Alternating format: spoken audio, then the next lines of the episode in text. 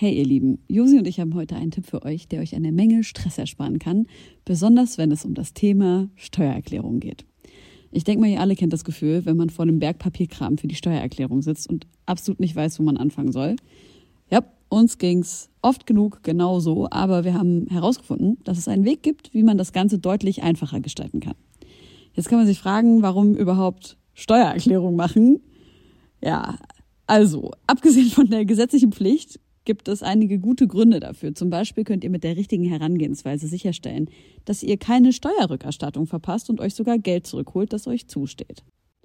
Taxfix macht es möglich, die Steuererklärung in kurzer Zeit und ohne großen Aufwand zu erledigen. Ihr müsst euch dabei keine Gedanken über komplizierte Steuerformulare oder Fachbegriffe machen. Also einfach und stressfrei die Steuererklärung mit Taxfix erledigen und das Thema vom Tisch haben. Ladet jetzt die App herunter oder besucht taxfix.de. Und mit dem Code HOME24 könnt ihr als NeukundInnen 5 Euro sparen. Die wohl schönste Zeit des Jahres. Die Luft ist erfüllt vom Duft selbstgebackenem Naschwerks und auf dem Herd dampft die Feuerzangenbowle. Ja, die Menschen rücken wieder ein wenig dichter zusammen in dieser festlichen Zeit. So ergab es sich auch in einer Holzhütte inmitten winterlicher Landschaftsidylle kurz vor Heiligabend, als sich sechs Musikfreunde trafen, um ihr Deutsch-Rap-Jahr Revue passieren zu lassen. Dies ist ihre Geschichte. Folge 2 Nachdem die ersten Weihnachtsplätzchen verputzt und Gläser vom Wein verkostet wurden, widmet man sich nun den Lieblingsalben und Songs des Jahres 2019. Alex Barbian. Umtriebige Deutschrap-Edelfeder, ja hier fließt Druckerschwärze durch die Venen. Ob hippe Online-Redaktion oder vor der Kamera, dieser Tausendsasser macht überall eine bella Figura. Vis-à-vis. -vis. Fragensteller-Legende, erfolgsverwöhnte Deutschrap-Hörbuchautorin, Fashion-Stilikone. Diesen Namen schreibt man besser in Großbuchstaben. Sino Backspin der aufgehende Stern am Journalistenhimmel einer neuen Generation von Hunter S. Thompsons. Er geht dahin, wo es laut ist und auch mal wehtun kann. Juicy Gay. Sicher kein Newcomer mehr und dennoch ein erfrischender Zeitgenosse, dieser Herr Gay. Stamminventar bei deinem Lieblingsfestival und unser Gast mit dem Szenestallgeruch.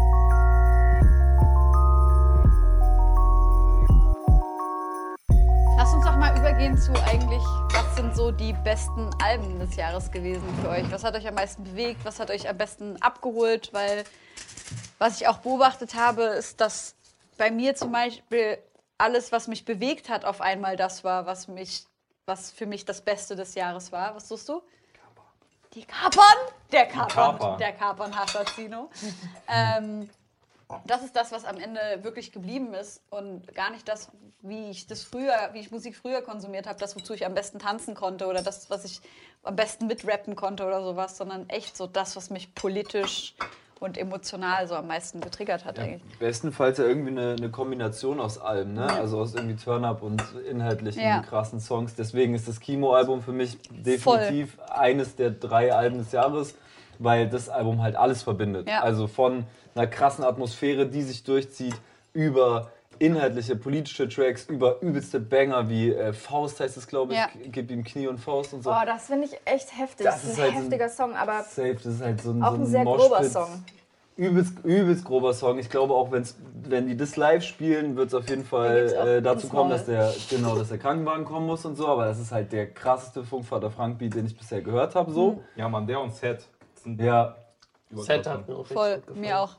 Funkvater Frank ist einfach so eine Maschine ja. in allem, was er macht. Also produzieren ist für mich absolut next level. Ich kenne irgendwie niemanden, der so krass, so boombappige Elemente, also er samplet ja auch viel äh, mit diesen Traps, also äh, Trap-Beats zusammenbringen kann. Alles, was er produziert, drückt einfach so krass und ja. gibt trotzdem ja. irgendwie Kimo genug Platz zum Rappen. Und er ist auch ein krasser DJ, er ist ein krasser Backupper und er ist einfach so ein geiler ja. Typ. Und ich habe das Gefühl, dass die beiden noch immer sich so steigern und immer besser werden und auch ja. so produktionstechnisch. Also das hat mich echt überrascht beim letzten Album, wie krass, also wie krass es klingt einfach. Das ja. habe ich auch den beiden gesagt, die waren ja vor zwei Wochen oder so bei mir in der Sendung, dass ich ähm, ganz gerührt von diesem Teamgedanken bei denen bin. Also ja. ich habe das selten erlebt, dass es so eine krasse Symbiose aus Rapper und Produzent ja. gibt, wie das bei den beiden der Fall ist, dass du wirklich das Gefühl hast, dass es eine untrennbare Einheit und Safe. beides inspiriert und begünstigt den anderen so doll, dass es wirklich, das hat mich extrem berührt, auch das, ich finde es auch so großartig, dass Kimo auch ihm so den, den Raum gibt, weil Voll. es gibt so viele Rapper, die sagen, ja komm, ist mir egal, selbst wenn der gleiche Produzent seit 85 Jahren für die produziert, sind die trotzdem so, ja, ich bin der Star, so, ja, ich erwähne den mal und meinetwegen steht er auch in der Videobeschreibung, aber den zu allen Interviews mitzunehmen, gerade wenn du auch so ein Typ bist wie Kimo, der könnte ja alleine auch total bestehen, aber ich finde das auch ganz bescheiden von ihm, obwohl es eigentlich selbstverständlich sein müsste, aber ich mag das total, dass er auch ganz klar nach außen hin vermittelt, dieser Typ gehört zu meiner Kunst genauso dazu wie ich und deswegen... Ja. Das hat mich das, sehr, sehr bewegt irgendwie. Das ist, das ist lustig, weil als ich Kimo zum ersten Mal interviewt habe, so, da habe ich die Mucke noch gar nicht so deep geahnt. Das war Splash 2018, also vor eineinhalb Jahren. Und da geisterte nur dieser Name immer so ein bisschen rum. Skinny hat das schon sehr früh gedickt und gefeiert. Und wir wollten den interviewen, so eine kurze Sequenz. Und damals meinte der so, na, ich will kein Interview alleine geben, ich will, dass der mitkommt. So. Nice. Und da habe ich Funkvater Frank aber doch gar nicht geahnt und war so, na, okay, wer ist das hier? Ja, na, wenn du meinst, dann nimm ihn mit. Ich dachte, er ist halt einfach so sein Tourmanager ja. oder so. Erst kurz später hat sich dann für mich irgendwie äh, das Puzzle zusammengesetzt. So. Und die haben halt also wirklich von Tag 1 alles zusammen gemacht. So. Das ist ja, ich bin froh, dass das Album noch rauskam, weil wir haben jetzt, ich weiß nicht das Datum, ich lebe irgendwie nicht in Daten, aber auf jeden Fall gibt es ähm, viele äh, Alben, die noch nicht rausgekommen sind. Ähm, zum Beispiel das Tarek-Album oder so. Also ich glaube, dass Kommt dieses Jahr noch ein bisschen was passiert. Genau. Aber heute zu dem Zeitpunkt ist gerade Kimo rausgekommen und einige Alben können wir noch nicht besprechen. Ähm, deshalb lasst chronologisch gern mal wieder rückwärts mhm. gehen. Also ich Anfang glaube, des Jahres war noch Dendemann auch noch. Das fand ich auch richtig krass. Ja, so ging es eigentlich los, gell? Ja, also, also, was ich, was ich glaube ich am interessantesten schon. fand von der ganzen Entwicklung und was auch sich für mich durch die Highlights durchgezogen hat, ist, ähm, und da können wir eigentlich anknüpfen an äh, Geist von Kimo, dass da so ein Track wie 216, der eigentlich so super politisch ist und so sehr viel Gesellschaftsfrust und gesellschaftspolitischen Frust vor allem innehat und das irgendwie auch so krass widerspiegelt, was so mein Tenor des Jahres war. Also dass ich einfach die ganze Zeit versucht habe, über irgendwas zu sprechen und dauernd so gegen Wände gerannt bin und so frustriert war. Aber dass sich das durch so viele Alben durchgezogen hat. Also ich glaube, es gibt, glaube ich, auf keinem Album, was ich wirklich gefeiert habe dieses Jahr, keinen politischen Track. Voll, wir haben so einen Song wie Stolpersteine ja. zum Beispiel. Äh, wir haben so einen Song wie ähm, äh, von von von. Das Kapitel. Auf jeden, auf, auf 9010. Ähm, ich wollte gerade sagen, 9010 ist, glaube ich, für mich der bahnbrechendste Song gewesen dieses Jahr, was so auf die Fresse alle Gefühle auf einmal anbetraf. Abendland, Abendland genau. Und da muss man dann doch, doch wieder Dendemann reinnehmen mit äh, keine Parolen oder nur Parolen heißt ja. der Song, glaube ich. Ja. Ähm, zwar nicht so deep, also nicht so mit so einer ja. Verletzlichkeit, aber schon auch thematisch. Habt ihr Dendemann so krass gefühlt, das nee. Album? Nee. Ich habe leider diese Sozialisierung nicht so krass. Ja. Ich habe mich da mit, mit anderen Leuten, auch mit Kollegen und so drüber unterhalten, die den halt, also die halt über Dende damals zu Rap gekommen sind und so für die war das halt jetzt einfach übelst Preach, so ja. nach, keine Ahnung, wie acht Jahren Pause oder so. Mhm. Ich glaube länger noch. Oder noch länger. Äh, also ich glaube, das Album war acht Jahre lang angekündigt, irgendwie so. Und äh, für die war das, war das ein großartiges Album. Ich fand es auch objektiv betrachtet irgendwie gut, aber es hat jetzt nicht mein Jahr geprägt. Ja. So. Ich habe es zweimal gehört oder so. Ich habe es halt einmal gehört und dachte mir, ah cool, mhm. Dennemann macht wieder so. Und dann war ich echt so, fand ich es echt geil. Aber als ich es jetzt nochmal in der Vorbereitung gehört habe, dachte ich mir so krass im Vergleich zu allem anderen, was ja so inhaltlich so viel schwerer war, gibt es mir irgendwie gar nicht mehr das, was es mir beim ersten Hören gegeben hat. Also, wir ja. haben ja gerade über Döll gesprochen, so das Döll-Album ist auch super heftig produziert. Und genau da, wo du gerade von ähm, Kimo und äh, Funkvater Frank gesprochen hast, dass er ihm, ihm Raum gibt. Ich finde, das passiert bei Döll musikalisch extrem. Dass er musikalisch so viel Raum für die Produktion gegeben Wer ist Dölls Produzent? Ich weiß es gar so nicht. Daddy auch viel. Ach, ja, geil. Das, ich glaube, das war ein relativ, also eine relativ lange Liste, die da ah, okay. beteiligt war. Ich bin mir gar nicht sicher. Ich habe, muss ich ehrlich sagen, das Album auch nicht so exzessiv gepumpt, mhm. weil ich leider die, also es war auch ein bisschen vorherzusehen, die Fallhöhe nach weit entfernt, nach dieser EP, die er, die er vor vier, fünf Jahren rausgebracht ja. hatte, war halt sau hoch und ich finde, er konnte lyrisch nicht so ganz daran anknüpfen, auch wenn ich so seine Struggles und so voll gefühlt habe. Mhm. So. Es war halt so persönlich und ja. deshalb hat es mich irgendwie krass mitgenommen. Ja. Äh, kam ja auch direkt im Januar raus als eins der ersten mhm. Alben dieses Jahr, die, die mich thematisch so gecatcht haben. Außerdem hatte er so diese schönen Videos dazu in den voll. Bergen. Also. Mit diesen Klippen so, das war auch krass. Was war denn dein persönliches Album-Highlight dieses Jahr? Mhm. Boah, ich habe so voll, voll viele. Ich dachte jetzt gerade die ganze Zeit, weil das in den, den Jahresrückblicken letztes Jahr nicht erwähnt wurde, ähm, ist Semikolon von Credibil. Ja. Das fand ich übernice. Aber das ist ja so, keine Ahnung, fünf Tage bevor 2019 dann war so. Darum habe ich, hab ich mir auch so richtig vorgenommen, dass ich das auf jeden Fall erwähne. So, so letztes Jahr schon so auf die Liste geschrieben, wenn ich bei einem Jahresrückblick bin. Ist aber, ist ja, so, also, Fakt, so, das ist total also, also so gefühlsmäßig, ja, so.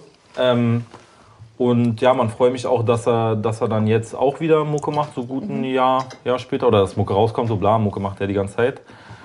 Das habe ich auf jeden Fall sehr, sehr nice in Erinnerung. Ja, äh, ja man, Apache einfach, Newcomer des, also glaube ich, muss man auch gar nicht diskutieren, so dass das Safe Newcomer des, des Jahres ist in allen Belangen. Aber jetzt reden wir ja gerade über Alben. Ja, genau.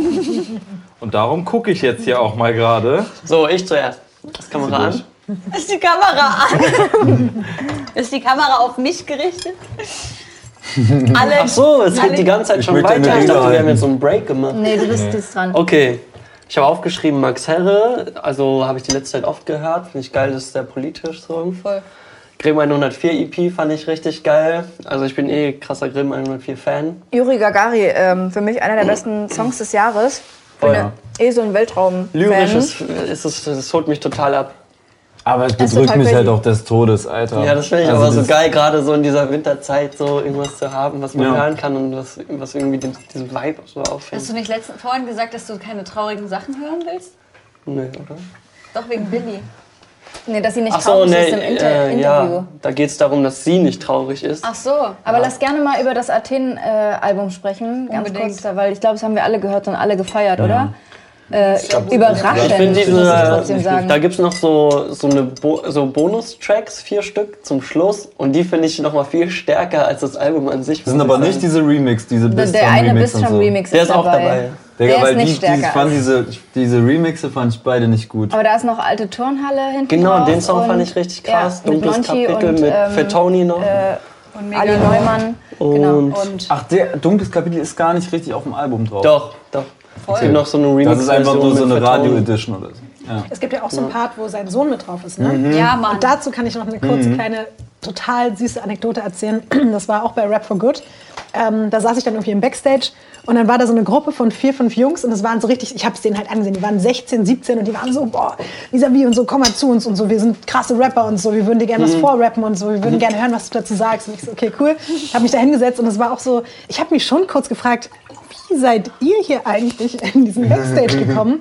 Und irgendwann, während die halt die ganze Zeit gerappt haben, habe ich dann irgendwann mal mitbekommen, dass der eine von denen der Sohn von Max Herre und Joy Denalani ist. Geil. Und es war so krass, weil der hatte eine verrückte Aura, einfach so eine es klingt jetzt doof, aber so eine Star-Aura. So wie er aussah und auch wie er gerappt hat. Ich habe schon irgendwie gedacht, was ist bei dem? Ja. Und dass der dann auch noch einfach der Sohn von den ja. beiden ist, war so, okay, jetzt verstehe ich das. Aber auch die anderen Jungs, seine Kumpels, da waren so, Krass. die waren so talentiert. Und ich habe wirklich, ich glaube, ich habe mit denen anderthalb, zwei Stunden da rumgesessen. Die haben ge gecyphert die ganze Zeit. Ich habe die gefilmt und habe mit denen gequatscht und war auch die ganze Zeit so, ey, wenn ihr so weitermacht, so, dann kommt ihr auf jeden Fall zu mir in die Sendung. Und es war auch wirklich nice. auch ein kleiner Rap-Moment, weil man hat es ja auch nicht alle Tage, dass da so motivierte 16-, 17-Jährige und dann auch noch talentierte Rapper einem irgendwie zeigen, ja. was sie so drauf haben. Und das, das fand ich, hat mich sehr bewegt, als dann Max Herre auch so dieses, diesen Ausschnitt gepostet hat von Genau, von der war auch gut. Ja.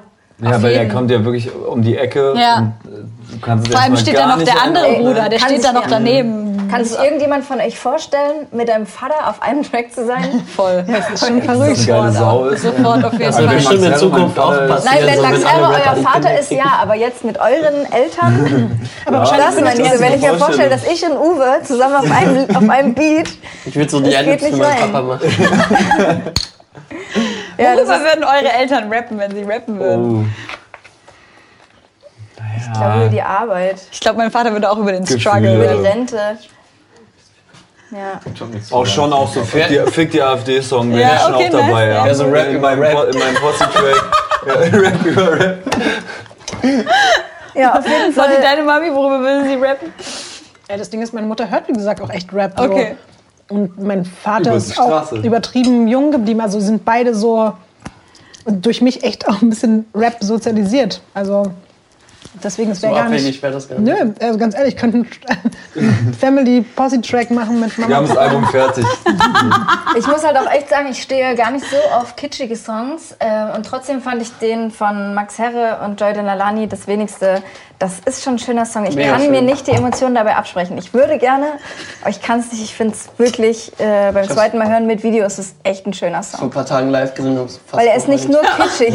so äh, ja auch so verletzlich und so. Und dann, Stimmt. sie war auch bei uns im Podcast und hat so ein bisschen über deren Geschichte erzählt und dass sie ihre Songs eigentlich auch alle gar nicht mehr singen wollte und so. Ja. Und bei dem Song habe ich auch wieder das Gefühl, ey, die haben wieder beide Biss so. Weil es aber auch so eine Rap-Geschichte ist irgendwie. Das also das triggert einen ja auf zwei Ebenen. Das ist einerseits ein schöner Song, aber selbst wenn das ein Scheiß-Song wäre, es wäre ein Liebestrack von so zwei übelsten Pfeilern Voll. in der Culture so. Voll. Ja. Ich habe das Gefühl, das war also mit dir war so alles. Das war so gefühlt der einzige Liebessong im Deutschrap, an dem man sich die ganze Zeit festhalten konnte, über die ganzen letzten Jahre. Das hat mir echt ein bisschen was kaputt gemacht, als sie in der Sendung erzählt hat, dass ja. sie irgendwann mal gar keinen Bock mehr hatte, den zu singen. Weil auch die Story irgendwie, und dass, dass äh, Max ja die, diese, den Song vorher schon geschrieben hat, ähm, die, dein Mic, deine Kette ist direkt an deinem Mic dran. So, cool. Ja, und ich ähm, direkt nach der Sendung war ja die ähm, Release-Veranstaltung von ähm, Athen und da haben die diesen Film gezeigt, der um Athen herum gedreht wurde, der ja auch ein fantastisches Meisterwerk ist und mir irgendwie noch mal dieses Next Level, wow, wir sind jetzt alle so erwachsen im Rap geworden, äh, Gefühl gegeben hat. Sino ist so, ich habe keinen Bock auf euer Scheißgespräch. Nee, nee, äh, ich habe gerade geguckt, weil ich dachte so, oh stimmt, irgendein drittes wolltest du noch sagen und das ist mir jetzt gerade wieder nicht eingefallen, darum muss meine Spotify-Liste wieder durchgehen. Auf jeden Fall, äh, ja. Und da war es halt auch so sauschön, diesen, diesen Part zu sehen, in dem Familie irgendwie vorkommt. Also sowohl Joy als auch Jesaja, der Sohn, auf dem einen Track. Der, glaube ich, gar nicht auf dem Album drauf ist, oder? Das ist nur in dem Film, ne? Nee, aber der Song handelt ja auch vom, vom äh, Erziehen ja. und vom den Sohn aufwachsen sehen und so. Ja. Oder? Das ist dieser 17-Song. Genau. Ja. Ich finde es so krass, wie, wie Max es geschafft hat, von diesem oldschooligen Vibes auf, also ohne unangenehm zu werden, mhm. einen jungen Film zu fahren, der sowohl, also der ästhetisch total reif ist und musikalisch auch total reif, aber trotzdem dem neuen Klang- und Hörgewohnheiten entspricht. Das hat er einfach geschafft und das finde ich ja, großartig. Voll kluge Features auch. Und ja. ich glaube, ja. alle hatten so ein bisschen Schiss von einem Cringe-Album oder beziehungsweise hatte niemand so krasse Erwartungen dran, oder? Also Keiner. ich zumindest also ich hatte überhaupt Und dann keine. kam das raus und ich war direkt bei Athen, war ich schon dabei. Athen war der krasseste. Dann kam der Song mit Tretti, den habe ich gar nicht gefühlt. Wobei ich den, den jetzt, ich mega. jetzt äh, mittlerweile Fun Fact, Tretti hat das erste Mal in On-Cam die Brille abgenommen. In dem Video? In dem Video. Ach krass. Weil er gesagt hat, das passt einfach nicht in den, in den Look der Zeit des Videos. Ja, wenn ihr das mal sehen wollt.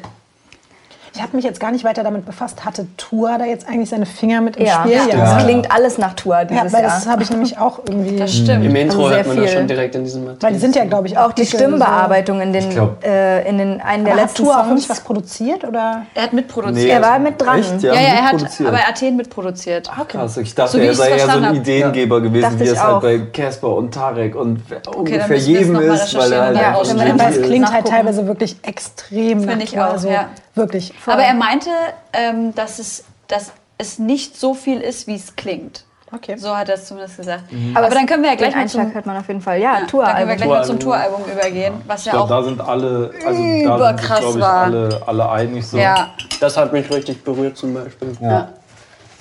Das war auch das einzige Album. Ähm, den Wem mache ich was vor Song, der ja, hat mich mega berührt. auch geil. Bruder 2. Ja, Bruder 2 war. Bei dem Vater-Song hat mich so krass. Also kann ich, konnte ich nach dem ersten? Mal gar nicht mehr hören. Vorstadt war auch. Ich glaube, Vorstadt ist so, sogar so am, so am besten gemacht so. Ja. Also ja. so von so von ähm, mit verschiedenen Ehren. Ehren ist, ist, ist Plural von Ära, Eras? E Ehren? Auf jeden Fall äh, den Plural von Ära äh, aufgreifen, auch musikalisch. Diesen, also gerade wenn man das auch durchgelebt hat, so ich glaube, wenn man das jetzt so als 13-Jähriger hört, kann man das ja gar nicht so, so verstehen. Bla. Das also ja, überkrass Album. Ich finde Grau trotzdem, also ich finde Grau trotzdem krasser, so, ich auch sagen, so. Also, ist das jetzt nicht jetzt sogar noch mal gechartet? Ja, mhm. ja, das ist auch nochmal. Ja, Vinylcharts oder irgendwie sowas, oder? Ja, die haben richtig neu gepresst in, in, in, so einer Special 10 Jahres Edition oder so. Ich muss ja, ja echt nochmal dazu sagen, Vis-a-vis war ja die ganze Zeit Die Hard Tour Fan, wo ich das noch Safe. gar nicht, wo ich, ich hatte es noch gar nicht auf dem Schirm irgendwie und war ich, ich, ich glaube, das ist irgendwie einfach so bei mir so, das ist einfach vorbeigegangen. Ich habe es gar nicht mitgekriegt. Aber dieses Album dieses Jahr hat mir so aufs Maul gegeben. Ich weiß noch, wie er zu uns in die Sendung kam und ich vorher immer ähm, das Album durchgehört habe, aber Vater nicht gehört habe, weil ich so überemotional bin. Aber ich dachte mir, nein, heute hörst du den Song. Ach nee, ich bin nicht Auto gefahren, sondern ich habe mich geschminkt und beim Mascara drauf machen kommt dieser Song und alles läuft mhm. runter. Ich, also, und dann, dann sein großes und das auch eigentlich absolutes Highlight des Jahres aus meiner Sicht, aus moralischer und ethischer Sicht, dass er ähm, zu Wenn ich gehen muss, dieses Musikvideo gedreht hat und was das eigentlich bedeutet und in welcher Zeit das eigentlich gerade stattfindet. Also es hat irgendwie einfach alle Rahmen gesprengt. So. Ja, ja. also genauso so ästhetisch, musikalisch irgendwie alles mitgenommen, was ein Album mitnehmen kann, auf weiß ich nicht, zehn Songs. Das ist ja total kompakt. Also die, ich weiß noch, als ich, das, als ich den Stream bekommen habe, habe ich mich so, auch so Tour-Style, weißt du, ich würde niemals ein Album so, so, so hören, aber ich habe mich wirklich, ich habe mir das Licht ausgemacht, Kopfhörer aufgesetzt und das so einfach einmal so durchgeprügelt irgendwie. Und äh, das hat so viel mehr Ebenen als 99 Prozent der Alben. Und was man auch dazu sagen muss, a, dass er, also, dass er sehr viele Künstler auch soundästhetisch geprägt hat dieses Jahr, ähm, meine Meinung. Ja. Äh, und dass er ja auch jemand ist, der alles produziert, der das rappt, der das singt, der das schreibt, der irgendwie Ideen für, für Videokonzepte äh, und ja gut, dieses Schwarz-Weiß hat er jetzt nicht erfunden, aber so, das ist alles irgendwie rund und ich, das kommt alles aus seinem Masterbrain. Ähm, das finde ich schon erstaunlich so. Ja, und, und, und, er hat gleichzeitig auch noch das Orsons-Album Richtig, ja. ja das, das, war King. Ja, was das auch über, das war das beste Orsons-Album aller Zeiten. Ja. ja. und was ich auch noch dazu sagen muss, Tour ist ja normalerweise einfach die letzten 100 Jahre ein Künstler gewesen, der so starke Zweifel an sich gehabt hat, dass er für alles immer wirklich einfach viel zu lange gebraucht hat, muss man ja einfach mal ganz ehrlich sagen. Er hat ja auch immer gesagt, dass er diese Phasen hatte, wo er dachte, okay, ich bin Genie und dann wieder so, okay, ich bin das letzte Stück Scheiße auf dieser Welt, ich bringe das nicht raus. Und das war so verrückt. Ähm, ich glaube, als da war Kummer gerade bei mir in der Sendung, also Felix Kummer, und zwei Tage vorher kam ein Song von Tour, so random einfach so mm, Tour-System. Ja. Und ich habe diesen Song gehört und ich war so, meine Fresse, was denn jetzt passiert? So, das hat mich wirklich auch nochmal komplett weggeballert so. Und dann haben wir on air ganz lange darüber geredet, dass wir, also Kummer und ich haben darüber so diskutiert, immer, wann ist dieser Song entstanden? Weil Tour haut doch nicht einfach so einen Song raus. Wir kennen doch Tour. Der muss doch diesen Song seit 15 Jahren da liegen haben, weil sonst hätte der den doch nicht veröffentlicht. Also habe ich Tour noch in der Nacht geschrieben, meinte so, sag mal, wann ist dieser Song entstanden und woher kommt der auf einmal, weil das ist kein Album, was ist jetzt mit dir los? Und er so, nee, nee, der ist jetzt in den letzten paar Wochen entstanden. Und ich so, und du hast den veröffentlicht? Und er so, ja. Und dann kommt zwei Wochen später ein neuer Song und ich denke so, okay, wow, ich weiß nicht, was bei Tour los ist, aber ich bin halt als Die Hard Tour-Fan, der damit allen Leuten auf den Sack geht. Seit Ewigkeiten bin ich gerade einfach der glücklichste Mensch, weil ich so denke, okay. Er hat einfach eine EP jetzt nochmal Ja, voll. Bei ihm scheint das nicht so echt. Ist das nicht Material, was in das der Album... Das habe ich auch gedacht. Nein, klingt nicht. Er macht gerade die ganze... Er hat, ja? Ich glaube, bei ihm ist so ein Knoten geplatzt. Ja, genau. Das ist total verrückt. Er macht einfach jetzt. Kann ich mal den oh, was für ein gutes Jahr für ihn. Das ey, das ist so toll. Das ist so schön. Auch wirklich das Orsons-Album, so da ist natürlich ja seine Handschrift auch ganz eindeutig zu erkennen. Äh, das also hat mich auch völlig geflasht. Ähnlich wie Max Herre waren meine Erwartungen bei null. Ich hatte einfach gar keinen Bock auf ja. ein Orsons-Album so. Safe null. Ja. Ich hatte auch keinen Bock auf ein Max Herre-Album. Beide haben halt jeglichen Rahmen gesprengt so. Ja. Ich hätte hätt bei beiden gedacht, die sind todescringe. Ich muss da sagen, so live über, eine übergeile, krasse Show. Muss man Orsons? wirklich sagen, ja. Ich habe es auch gesehen, mir war es ein bisschen zu Boyband. Echt, ich fand Ja, weil man hat geil. so diese verschiedenen Charaktere und dann hüpft so jeder Das fand die doch schon immer, das haben die doch schon bei diesen Dings, Beatles-Filmen und so. Ja, genau, aber das ist mir an der Live-Situation ja. ein bisschen zu ähm, gemacht. Ja, ich muss sagen, das ist nice, wie die so eine Choreos getanzt haben und sowas und dann kam Dir Mozart, wo halt alle ausgerastet sind. Ich weiß noch, wie ich es ja. gefilmt habe bei dir Mozart sind. Ja, das fand ich zum Beispiel eine der Schwäche. Also so fand ich auf dem Song, glaube ich, so den den, äh, auf dem Album den schwächsten Song. Echt, ich finde den mhm. übergeil. Ja, Kapitel 2, die, Idee ist halt cool, ne? ja, ja, die, Idee, die Idee ist cool, so, aber das, das war es dann so gefühlt für mich. So. Ja. Ich finde Kapitel 2 und 3, die finde ich so psychokrass, weil dieses Album ist doch so in äh, ja. vier Dings ja. unterteilt. Wo kommt eigentlich dieses psychokrass her? Ich habe das von André übernommen, von Filatov. Ich mache sehr, sehr viel mit dem und er sagt es voll oft und ich habe es übernommen. Geil, weil wir werden es jetzt auch alle sagen. Psychokrass. Ich würde das niemals sagen, weil das ist ja total, also aus Psychologensicht ganz schrecklich, sowas zu sagen, weil das entwertet ja. ja. dieses Ganze, wenn tatsächlich Leute psychisch krank sind. Habt ihr ja, Misfits so geguckt? Diese Serie? Da gibt so es so einen Psycho-Dude, der sagt halt immer Psych. Ja, okay, ich versuche okay. auch das zu reduzieren. Wir sagen es viele Leute. Ey, was ich noch sagen wollte auf diesem Orsons-Album, finde ich diese Cast-Parts, egal welcher unfassbar, Song, unfassbar ja. krass. So, Cast genau beweist da so krass, dass er so ein guter Rapper und auch Musiker ist. Also oh, darf ich dazu bitte auch noch ganz kurz was zu einem Interviewmoment dieses Jahr sagen? Da waren, Tour war leider nicht dabei, aber Mekis, Bartek und Kars waren in der Radiosendung und ich habe wirklich gemerkt, irgendwas stimmt mit Kars nicht. Und ähm, das klingt jetzt doof, ne? aber früher war das ja, hey, ich meine, warte, es wird jetzt wirklich ernst. Ähm, also früher hat man ja mit ihm auch oft auf so einer ironischen Ebene so über alles Mögliche gesprochen, aber auf dem Album, er thematisiert ja auf diesem einen Song so glasklar halt seine Depression. Mhm.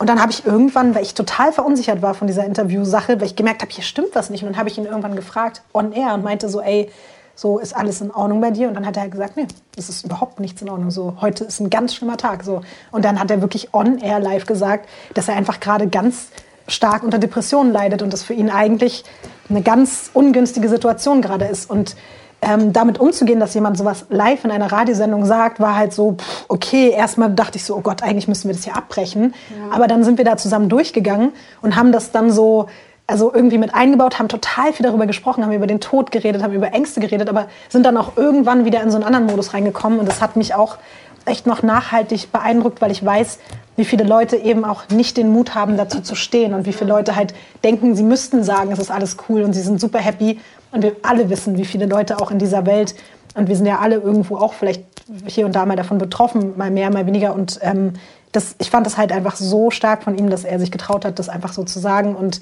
ähm, ja, das hat mich wirklich ähm, bewegt und es war auch schwierig, aber es war trotzdem, glaube ich, auch ein wichtiger Moment so für Krass, uns alle. Auch ein Gefühl, was ich dieses Jahr hatte auf den Alben, dass das mehr thematisiert wird.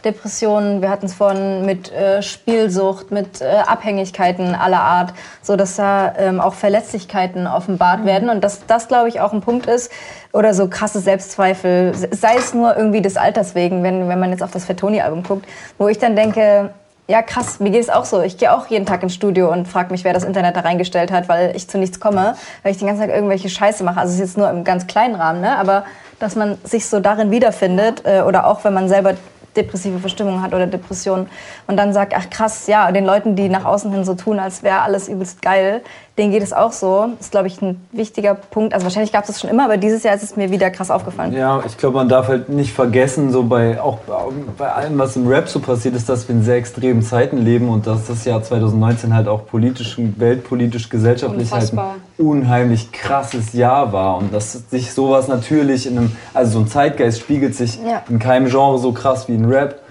Gut, vielleicht ist Billie Eilish und dieser ganze Hype darum ja auch ein, ein Zeichen dafür, dass eben gerade äh, ja, die Gesellschaft halt in, in, viele Lager aufgeteilt ist, die immer krass auseinanderklaffen so und dass viele, viele junge Menschen depressiv sind oder einen gewissen Weltschmerz verspüren, weil die politische Situation natürlich auch einfach grob verschissen ist so aktuell. Ja.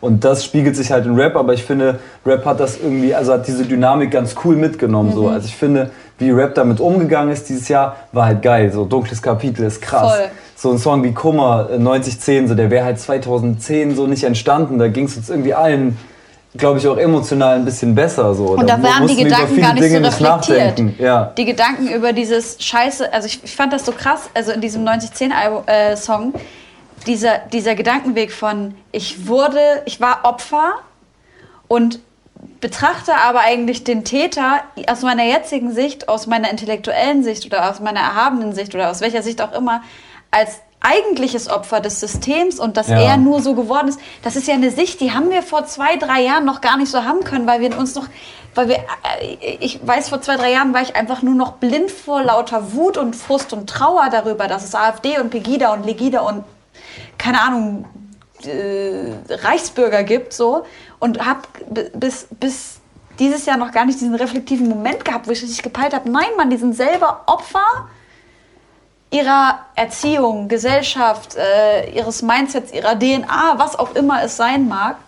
Aber ja, ja, gut, das war jetzt halt ein sehr spezieller Fall, aber ich rede also noch viel mehr irgendwie davon, dass, dass äh, ja, sich halt ein Zeitgeist auch eine gewisse Generation, Depression vielleicht auch irgendwie Musik spiegelt und und zum Beispiel eine Billie Eilish, das hat man halt beim Lollapalooza dann ganz gut so mitbekommen, halt unheimlich viele junge, gerade weibliche Fans anzieht, die sich halt auch so kleiden wie sie und irgendwie so eine, so eine neue Emo-Bewegung entsteht und ja. so, was, glaube ich, immer sehr, sehr stark im Zusammenhang steht mit einem Zeitgeist. Das hat ja glaube, Lil Peep auch irgendwie auch Genau, Lil Peep XXX. XXX, so, ja. aber früher auch, und so lächerlich wie das klingt, aber so Tokyo Hotel oder so war halt auch, auch einfach ein Spiegel ja, davon. Safe. So voll lieb. Aber meinst du, dass Kein die... cooler Spiegel, aber ein Spiegel. Ich habe jetzt keine, keine Statistiken darüber, aber sind die Menschen früher. jetzt, denkst du, die jungen Menschen sind jetzt depressiver als damals? Weil ich weiß noch, als aber einfach extrem, Ich will einfach sagen, es sind extreme Zeiten. Es passiert, es passiert. Es ist auch ein bisschen cool so zu sein, so, weißt du? Also aber es war schon cool, als ich jung war. Also ich weiß, als ich zwölf ja, war, war es auch cool. Emos. Ja, aber ey, Mann, das ist... Warte mal, Emos. Schon.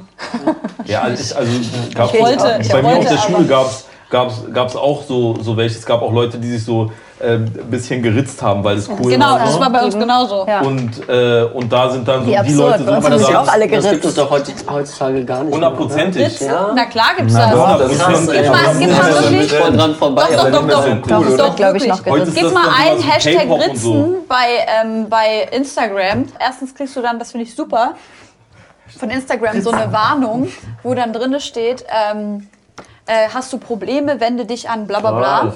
Ja, auch bei Hashtag Suizid und sowas. Voll gut. Ähm, ich finde einfach, dass alles, was unter diesen Hashtags passiert, einfach gelöscht werden muss. Also man darf das doch gar nicht erst anschauen können, aber egal. Mm, na, weiß nicht. Also ich, warum, also ganz ehrlich.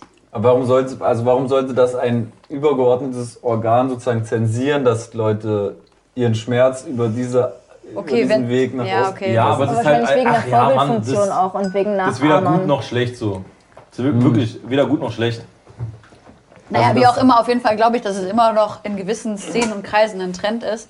Aber was du gerade gemeint hast, ich glaube im Hip-Hop ist es noch nie so angekommen. Genau, und jetzt ist es halt es hier ist. irgendwie äh, ein, ein, Trend so bei, so bei uns. Ja. Und äh, ich glaube auch, dass noch so ein bisschen so weitergehen wird. Ja. Aber also keine Ahnung. wiederholt sich doch alles irgendwie immer. Und jetzt ist halt Hip-Hop größte Jugendkultur. Da war das dann halt irgendwie ähm, Pop und keine Ahnung, so Indie-Rock oder irgend sowas. Ja, ja. Und äh, das war da dann halt eher, eher die Zielgruppe und darum ist dann sowas wie Tokyo Hotel entstanden und jetzt 2019 äh, oder 2017, 18, was weiß ich, ist dann Lil Peep und dann geht es jetzt auch irgendwie rüber, rüber, rüber in, in, in in deutsche Mucke so? Ich finde es aber schwierig aber zu sagen, wie Trend, so, wenn es um Depressionen oder ja. sowas geht. Annika, so. aber, das, aber das auch so vielleicht so ein bisschen ich weiß schon, was du meinst, spielen so. oder, oder so äh, nach außen so zu machen, das ist ein, das ist ein Trend. So, guck mal, Lil Peep ist ein, ist ein Star so und spricht dann einerseits Leute an, die halt so ähm, wirklich depressiv sind, aber spricht halt auch Leute an, die dann so sind, so, oh ja, äh, also ein bisschen bin ich auch so. Und das dann halt viel mehr so ausleben oder, oder, oder verkörpern oder keine Ahnung, wie man das nennen will, so, aber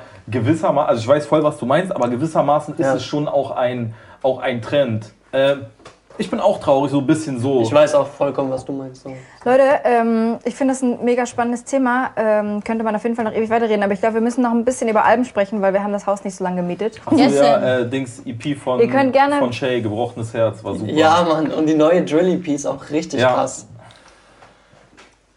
Ja, Mann, da hätten wir es abgehakt. Jo Leute, wie viel ist euer Outfit wert? Ähm, ja. Auf jeden Fall auch eine Entwicklung, die ich dieses Jahr im Deutschrap oder wahrscheinlich gab es das auch schon länger. Und es gab es auch schon immer, oder? Mit es gab es wahrscheinlich auch schon immer. Aber, schon aber dass Gucci so oft in den Songs gedroppt wurde und Rolex und bla ist schon wieder extrem aufgefallen, mhm. oder? Ich finde halt, also ehrlich gesagt, die Entwicklung von 2018 auf 2019 da eigentlich recht positiv, weil letztes Jahr hatten wir zur Zeit von den Jahresrückblicken so dieses Problem, dass irgendwie alles, was so mhm. vermeintlich relevant war, nur noch sich um solche Themen Voll. gekreist hat. Und, und dieses Jahr sind wir eigentlich so, finde ich, entwickeln wir uns wieder in eine andere Richtung, beziehungsweise sind, haben wir so voneinander losgelöste Rap-Szenen, die aber beide für sich irgendwie relevant sind, ja. dass es gar nicht mehr so problematisch ist, dass es halt äh, Poser-Videos gibt, Leute in Ferraris und die Songs handeln von Gucci und so. Weil wenn jemand darauf Bock hat, kann er sich das geben. So. Ich habe nur zum Leute Beispiel. Bock. Also die genau, Streaming-Zahlen sprechen ja da für sich. Normal, die erfolgreichsten ja. äh, Tracks ähm, handeln größtenteils von, von Kohle, von Klamotten, von keine Ahnung, ja. also ich finde es auch, das sind wir ja auch wieder an dem Punkt, wenn das die Lebensrealität ist, dass du vielleicht in ärmlicheren Verhältnissen Voll. aufgewachsen bist und dass du einfach dafür hart gehasselt hast und stolz bist, an einem Punkt ähm, das machen zu können, verstehe ich das ja voll. Es ist nur einfach nicht nicht mein Film so und das hat mich zum Beispiel beim Loredana Album einfach auch ein bisschen abgefuckt, dass ich es eigentlich gut fand, aber dass es mich thematisch halt einfach überhaupt gar nicht kickt. Ja. Ja, es ist halt so krass, wie ähm, dieses Statussymbol-Ding nie aufhören wird. Vor allem in so einer Szene wie eben Hip-Hop und wo Hip-Hop eigentlich Aber das herkommt. Wird ja auch bei, also das wird ja so einfach in der, der Menschheit niemals aufhören. Genau, deswegen also meine ich ja. Also jeder da will ja auch irgendwas Cooles haben. Klar, aber ich meine, nicht, ich würde nicht sagen, dass jeder sich... Ähm, Darüber definiert und richtig, so, das würde ich genau. auch nicht sagen. Aber ich glaube auch nicht, dass ich dass sich jeder jetzt darüber definiert, so unbedingt, oder dass sich überhaupt irgendjemand darüber definiert. Das sind dann vielleicht so Lebensphasen oder sowas? So? Das würde ich, glaube ich, nicht sagen. Also wenn ich mal so schaue, was vor allem bei so ähm, ja, migrantischen Familien bis heute, die wirklich aus sehr, sehr, sehr armen Verhältnissen kamen und jetzt halt es zu Reichtum geschafft haben oder gebracht haben, dass es wirklich ganz, ganz wichtig und elementar ist, den Benzer vor der Tür stehen zu haben oder den BMW. Einfach weil das für sich selber auch bedeutet, krass Leute, ich hatte als Kind nichts zu essen und jetzt habe ich ein Auto vor der Tür, das kostet 200.000 Euro, so viel Geld scheiße ich. Also diese, diesen Switch der Lebensrealität und das ist, also es gibt auf jeden Fall Menschen, die sich krass darüber definieren und wo es auch, weißt du, Leute, die in ärmlichen Verhältnissen weiterhin leben, also ich sage jetzt mal, oh, nee, ist Schwachsinn. Leute, die ja, weiterhin ich meine jetzt so musikalisch mäßig. Also. Naja, aber das gibt's doch trotzdem. Guck mal, wie viele Rapper gerade super erfolgreich sind, die aus Familien kommen, die geflüchtet sind zum Beispiel. Ja, safe. Und, und da Voll wirklich viele. zu sagen, ey Leute, ich war ein Flüchtlingskind eigentlich und schaut mal, wo ich jetzt auf einmal bin. Ich habe alles. Ich bin dauernd in den Charts. Alle Kinder rennen hinter mir her. Die Kunst ist halt jetzt nicht nach unten zu spucken, so. Ganz genau. Ich finde es halt schwierig, so oft fangen die an, so äh, mit Problemen, äh, über Probleme zu reden und dann, wenn sie erfolgreich werden, so, vergessen die irgendwie voll auf, wo die herkommen, habe ich das Gefühl. Und dann reden die nur noch über Gucci so und die Probleme, also. Vielleicht, weil die Probleme weg sind? Ja, natürlich so. Die Probleme sind für die weg, aber die sind ja trotzdem für Familie, für die Leute, mit denen die damals waren, noch existent. Und das finde ich irgendwie ja, sehr, das interessiert sehr dann krass. auch eine breite Zuhörerschaft vielleicht eher weniger. Ja, und das ist ja, dieses klassische ja, also so guter Rap gedeiht im Dreck-Ding und so. Ja. Das, da muss man, da kann man tatsächlich über äh, Kalim, finde ich mal kurz reden, weil der hat dieses Jahr auch ein Album rausgebracht und das war mit Abstand sein schwächstes, finde ich, auch wenn es musikalisch ziemlich geil umgesetzt war. Du hast einfach gemerkt, der Typ hat zu wenig Probleme um diesen Sound zu machen, den er früher gemacht hat. Der rappt zu viel über Statussymbole, weil äh, Statussymbole ihn umgeben in seinem Leben so. Das hatte man zum Beispiel auch bei, bei MC Bomber gemerkt irgendwie. Der hat es ja auch selber gesagt, wenn, er hat einfach irgendwann nichts mehr erlebt außer mhm. äh, Ficken und Saufen und dann handelt halt nur noch ein Album davon. Ja. Äh, Im Gegensatz dazu fand ich zum Beispiel das Schacke-Album dieses Jahr auch sehr gut, Shakitistan möchte ich nochmal lobend erwähnen, weil das immer wieder so ein bisschen den, die wenig Funkliebe, die ich in mir habe, nochmals anzündet. Ähm, ja, fand ich noch gut. Was habt ihr noch auf euren Listen? Hani, Fleisch. Mhm. Das war auch sehr, sehr krass, finde ich. Also gerade, also spricht eigentlich genau das an, was wir gerade gesagt haben, so, weil, weil er, also gerade, gerade der Titelsong geht ja, geht ja voll um Hustle so und eigentlich auf dem Album sehr, sehr wenig bis gar nicht, würde ich sagen, irgendwie so Statussymbolkram darum finde ich auch schade, dass er so äh, gesagt hat, dass er jetzt aufhören wird, weil es halt so erfolgsmäßig nicht, oder weil, also weil sich das nicht rechnet, was auch eine, auch eine Rechnung ist, die ich, die ich sehr gut nachvollziehen kann, so auf jeden Fall, weil warum irgendwie was, was machen, wenn sich das nicht lohnt. Ja. ja. Also. Aber wer auch aufhören will, äh, sorry, dass ich jetzt ein bisschen ja. anziehe, ist ja äh, Raf Kamora, in welcher Form er auch immer aufhören wird. Mhm. Äh, sein Album Zenit, was er ja als den Gipfel seines ganzen Schaffens der letzten äh, zehn Jahre äh, mindestens ähm, angibt, mit einer krassen Promophase auch. Das war, das war, glaube ich. Die aber gar nicht so gezündet hat, wie sie zünden sollte. Ja. War ich glaube, die hat schon ziemlich gezündet. Ja? Ja. Also in meiner Welt hat das Album nicht so krass stattgefunden Bei mir auch wie die nicht Vorgänger. So viel. Ja, aber, das ist auf jeden Fall ein Album, aber da in der Zielgruppe ja. hat es schon sehr, sehr okay. gut funktioniert, auf jeden Fall. Und was ich auch sagen muss, weil du vorhin äh, meintest, ähm, es ist geil, Alben zu haben, wo man irgendwie Inhalt hat und abgehen will. Also ich finde, gerade bei Raf Kamora habe ich halt eher das Gefühl, dass ich halt nur abgehen will. Ja. Weil es halt wirklich so dafür ausgelegt ist, ich kann das nicht anhören, ohne mich nicht dazu zu bewegen. Aber es war mal anders. Ja. Das ist so Raff 3.0, so wirklich so Stuff, der Übergeil. vor, was weiß ich, so, was alt war ich da, Alter, 17 oder so. Das war, hat mich viel mehr abgeholt, weil das ist jetzt, wie du, du hast es ja vorhin gezeigt, ich hatte das Album vorher gar nicht gehört, das ist ja so fast EDM Es ist halt so. so sehr Eurodance inspiriert und das ist ja auch eine Entwicklung, die wir ja auch dieses Jahr haben, so sie, siehe Apache mhm. äh, oder dass man sich so von irgendwelchen Samples bedient, die damals auf der CD mit dem Delfin drauf irgendwie waren. Also es ist äh, aber ich ja, finde, es ist so sehr, sehr Marseille-Sound-lastig. Also genau, aber diesen französischen Rap-Einschlag hat er ja schon immer gefeiert ja. und auch ja trotzdem auch geprägt. Das muss man auch einfach mal sagen, auch wenn es für mich auch nicht das krasseste Album von ihm war, aber... Wie fandest du es denn? Das Raff-Album? Ja.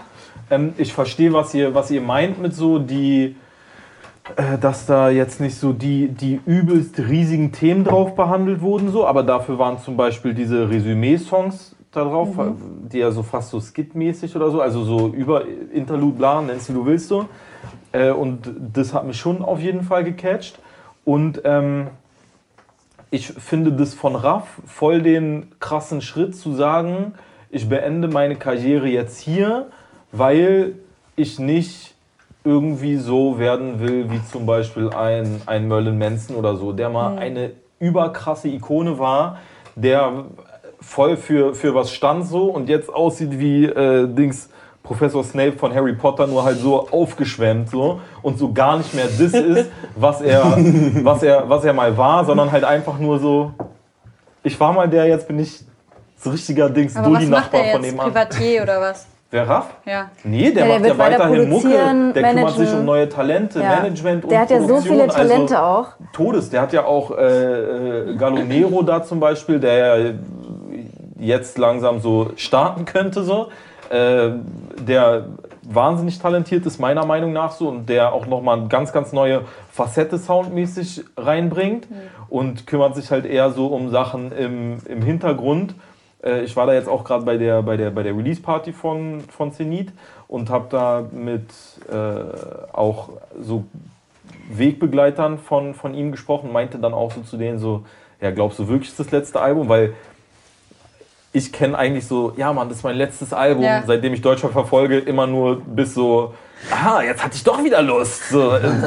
Und jetzt zeige ich euch mal, wie ein richtiger Trap-Banger auszusehen hat. So.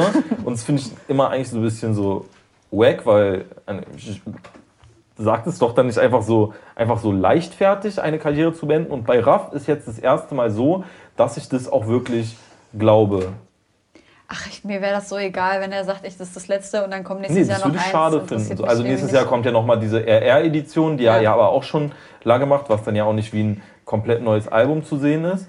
Und das finde ich jetzt, also wenn das so eine konsequente Entscheidung ist, finde ich, das hat übelst Eier und finde ich, ja. Du hast gerade über Newcomer ja. gesprochen. Du hast ja ähm, bei Alles Gold machst du ja diese This Is Sachen mhm. und äh, stellst voll viele Newcomer auch ähm, vor, was generell ganz Deutsch Rap betrifft. Was war so dein Favorite, deine Favorite This Is-Folge, dein Favorite Newcomer? Äh, ich fand das mit Apache, weil es am besten geklickt hat, Spaß. Ich fand das mit, äh, also Kein Apache finde ich allgemein sowieso sehr, sehr interessanten Newcomer.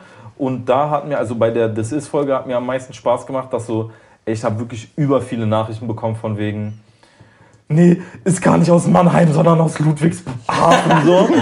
ich dachte, Mann, aber ich habe das doch irgendwo gelesen. Und dann hat er irgendwie so zwei, drei Monate später, äh, wurde er das gefragt unter, unter irgendeinem Post und da meinte er, also dann, dann hat er meine Recherche da bestätigt. Apache auf jeden Fall spannender Newcomer. Ähm, auch krasses Album. Aber doch dann nach dem fünften Track habe ich gesagt, so, das habe ich jetzt alles schon mal gehört irgendwie. Das weißt war jetzt viel, viel von ihm in letzter Zeit? Genau. So? Aber sonst kommt, also am Anfang war es halt alles so super überraschend und fresh. Ja. Und irgendwann und hat so sich das so ein bisschen erschöpft. Ich würde mir ja. wünschen, dass da wieder was. Ja, ich äh, finde, es hat sich sehr schnell kommt. einfach abgenutzt schon. Nee, ich finde, das hat sich noch nicht abgenutzt, aber ich, aber ich weiß auf jeden Fall, was, was ihr meint, dass man da so lieber diesen CEO-Effekt hätte, so als, so als Fan, so dass man so eigentlich äh, alle zwei Wochen denkt, jetzt könnt ihr auch mal wieder, äh, jetzt könnt ihr mal wieder ein neuer Apache-Song, ja, könnt ihr jetzt mal wieder rauskommen. So. Ja. Aber andererseits musst du ja auch diese Öffentlichkeit, die du jetzt hast und diesen Hype, den du jetzt hast, musst du ja auch nutzen. Also, also es wäre wirklich überdumm, das jetzt nicht zu nutzen und es jetzt so ein bisschen so mystisch zu machen. Das ist auf jeden Fall, und, und was in den Clubs am ja. krassesten funktioniert gerade. Ich kann in das kleinste Kackdorf der Welt fahren und die Leute schreien ja. nach Apaches. Letzte irre, Woche irre. war ich auf der Seite von den Charts, in den Top 5 deutschen Single-Charts. Aktuell ist dreimal Apache drin. Krass. Ja, also, Aber schon so seit, ich glaube, sechs Wochen oder so, ne? Das Wie empfindest du das denn? Die, Mit Apache oder zum Beispiel? Ähm, ja, also ich verstehe das auf jeden Fall, dass der so gut funktioniert. Es ist halt auch so diese ganze Erscheinung. Das ist ja nicht nur die Musik, die er macht, sondern der Typ sieht halt einfach mhm. verrückt aus und was der macht und auf seinen Rollerblades und so. Und ich feiere das auf jeden Fall auch. Ich ähm, war dabei bei diesem aller, allerersten Auftritt von ihm im, äh, im Brautmodengeschäft. Und auch als er da so die Treppe runterkam und einfach, also ich, ich glaube, der kann machen, was der will. Der wird immer so der wird immer so ein Star-Appeal um sich herum haben. Aber ich muss auch zugeben, dass ich jetzt, ich glaube, ich würde das Album jetzt nicht äh, rauf und runter hören. Ich finde ein paar Songs richtig gut und feiere das ab. Aber ähm, ich bin gespannt, ob er das so ob er vielleicht schafft, noch ein bisschen mehr Facetten da auch reinzubringen ja. in, in, seine Künstlerperson. So, das, ja, bestimmt. Ähm, also, ich habe auch das Gefühl, dass er das hinkriegen wird. So. Also die ersten Songs hat er eigentlich bewiesen, dass er sehr kreativ. Also ich finde jetzt nicht, dass ja, alles gleich klingt. Also das, das klingt nicht alles gleich, aber ich finde, die Geschichte ist für mich gerade vorerst vielleicht zu Ende erzählt. So, weißt du, ich habe ja. das erste Mal gesehen, mich, irgendwer hat mir den gezeigt und ich war so, boah, krass, okay, das, ist, das trifft jetzt wirklich nochmal auf eine ganz andere Art so Nerv der Zeit, weil irgendwie so androgyn, gleichzeitig so ein krasser Proll, gleichzeitig irgendwie so Süddeutschland, diese Glitzerrollschuhe, die Videos sind krass, der Sound ist völlig anders. Ja. Aber das hat sich also fürs Erste jetzt schon mal abgenutzt. Jetzt muss er, finde ich schon, mit einem, vielleicht mit einem kleinen Stilbruch oder so muss er halt als nächstes irgendwie kommen, sonst könnte es sein, dass das so schnell wie es kam auch wieder weg ist, so dieser ganze Hype. Wo wir bei innovativen Sounds sind, will ich auf jeden Fall ganz kurz nochmal die Fahne für Fidschi Chris von Kitschkrieg hochhalten. Was, weil ich auch wieder finde, dass er bei diesem Trettmann-Album wieder musikalisch krass einen draufgesetzt hat, mhm. was mich mega inspiriert hat. Also diese, diese Two-Step, dass man so ein bisschen äh, UK Garage da drin hört und es ist immer so für mich Next Level und trotzdem übelst krass minimalistisch und auch ein sehr gutes Album dieses Jahr einfach. Trettmann, Trettmann. Trettmann Trettmann. Ja. Und ich muss jetzt ein letztes Mal noch sagen, weil ich glaube, wir müssen dann auch mal die Geschenke auspacken. Ja, oh, ich habe Geier schon die ganze Oder habt ihr noch was super Wichtiges auf der Liste? Also ich muss wirklich unbedingt noch sagen, dass das Jessin-Album sau heftig mhm. war. Cool Savage hat ein gutes Album rausgebracht. Ich würde sagen, von dem gucken wir jetzt auf jeden Fall gleich noch ein Video ja. an in der äh, nächsten Folge. Aber ja. ich wollte noch fragen, also weil wir haben ja jetzt über Alben und Newcomer in der Hinsicht gesprochen, aber reden wir auch noch über Newcomer, Newcomer losgelöst von Alben oder? Do it. Also okay, weil dann das möchte ich wirklich auch mal für mich loswerden, weil für mich gab es auch so ein bisschen die traurige Erkenntnis, okay, ich bin halt einfach wirklich mittlerweile verdammt alt geworden. ähm, ich glaube vor einem halben Jahr oder so hat äh, mir ein Mensch, ein sehr cooler Mensch, ähm, der offensichtlich noch ein bisschen deeper in der ähm, Newcomer-Szene drin ist, äh, meinte so zu mir, ja, ey, äh, hast du schon mal was gehört hier von äh, Paschanim und äh, Simba und bla. Und das war halt, wie gesagt, so vor sieben, acht Monaten und ich so, mm, na klar. Und dann ja, hat, er, so, hat er, mir so die Videos gezeigt, hier, schau ab Spotten und Ich habe mir auch ein Musikvideo für gleich ausgesucht. Ey, und dann, ich gucke mir das so an und denk so, wow. Und dann so in dem Zusammenhang dann die Simba-Videos oder das Simba-Video, was es nur zu dem Zeitpunkt Maxi gab. King. Das kam dann später jetzt, aber da gab es das andere. Ich habe mhm. vergessen, wie es heißt. Aber ich habe mir das so angeguckt und war so, scheiße, was habe ich denn verpasst? Wie krass ist das denn? Mhm. Und gefühlt seitdem egal wo ich hinkomme, habe ich das PS2 Gefühl, hieß es, das ist so, genau, PS2. Und auf einmal habe ich so das Gefühl, das ist so krank Thema und ich, ähm, ich habe da auch wieder so ein, ähnlich wie ich das vorhin beschrieben habe mit, mit BHZ, so dieses Gefühl, dass man auf dem Splash steht und merkt, das ist eine neue Hip-Hop-Generation. Ich glaube, wenn ich jetzt noch mal 14, 15 wäre, ich wäre wahrscheinlich der allergrößte Fan von Simba und von Paschanim. Mhm. Ich finde die beide so krass. Kasimir zähle ich auch noch so ein bisschen ja, mit dazu. Also wirklich auch. Ja. Und das sind so, das sind halt alles so krank authentische Typen, die wirklich, die machen ihr Ding und das, was sie gerade fühlen. Und das ist jetzt nicht irgendwie so, sie wollen jetzt, glaube ich, keiner von denen will jetzt der innovativste sein. Keiner richtet sich aber auch so doll nach dem, was gerade funktioniert oder nicht. Und das, ich finde das wirklich wahnsinnig, wie gut das funktioniert. Ich habe vor ein paar Tagen so einen Moment gehabt, da bin ich durch meine Hut gelaufen, in der ich groß geworden bin. Prenzlauer Berg, was halt früher noch cool war, was jetzt nicht mehr cool ist. Aber da saßen so vier oder fünf so 14-Jährige, haben sich gerade einen Joint gebaut. Ich bin an denen vorbeigelaufen und ich war auch froh, weil sie mich sogar erkannt haben, weil ich gesagt ich bin eigentlich viel zu raus, als dass sie mich kennen würden. Aber auf deren Handy lief halt gerade dann ganz laut irgendwie Simba, Maxi King und das war so ein Moment, wo ich gewusst habe, okay, das sind jetzt halt die neuen Rapstars und das mhm. ist so das, was mein Agro Berlin früher war. Das ist halt so eine neue Berlin-Welle auch Todes. Ja, mit Rap-Kreationen und ähm, BAZ jetzt schon ein bisschen ja. länger, aber und genau das.